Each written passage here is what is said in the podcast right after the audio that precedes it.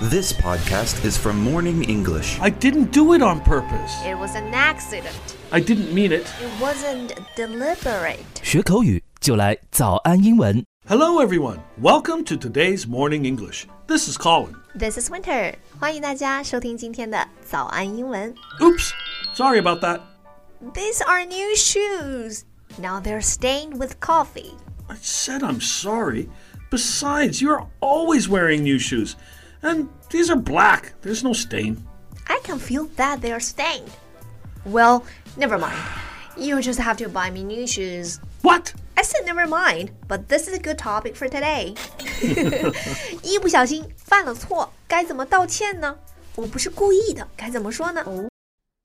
在节目的开始，给大家送一个福利，今天给大家限量送出十个我们早安英文王牌会员课程的七天免费体验权限，两千多节早安英文会员课程以及每天一场的中外教直播课，通通可以无限畅听。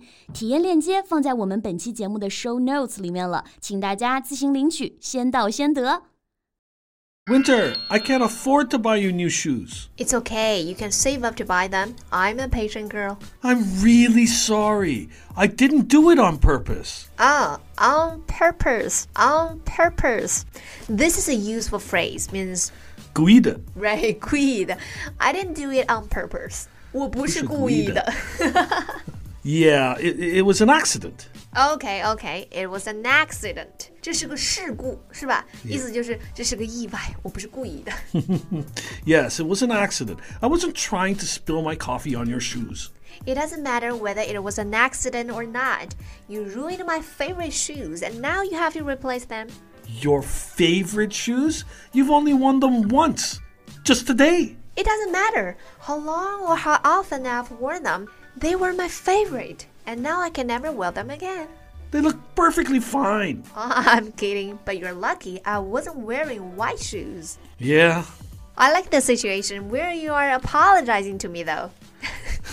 what are other ways you can apologize? Well, with a stranger, I might say something like, Pardon me. Like if I bump into them on the street. oh, that's kind of formal. Yeah, I wouldn't say that to anyone I know, except at the dinner table if I burp or something like that. 餐桌上打嗝，那确实要道个歉啊。Even with friends?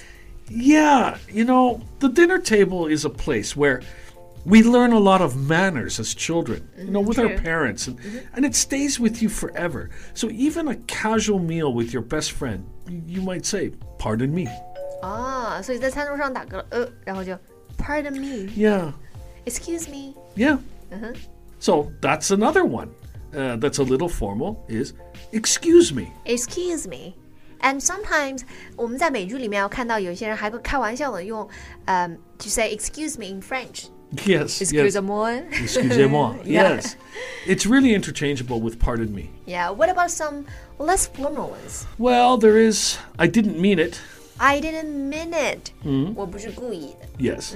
Yeah, so this can be used for anything you didn't do on purpose, but it's especially used when you said something bad. Like if a guy says his girlfriend is getting fat and she gets angry, he might say, "I didn't mean it." But he doesn't mean it, right? Well, yeah, probably, but he didn't mean to say it to her face. 是的，其实心里面就是那样想的，只是不应该说出来，right? Yes, yeah. And say I didn't mean it, but actually you're meaning it. Yeah, that's right. OK, I didn't mean it，我不是故意的。在这里呢，也给大家拓展一下。那其实啊，I mean it 也是一个常用的句子。 yeah, yeah, yeah.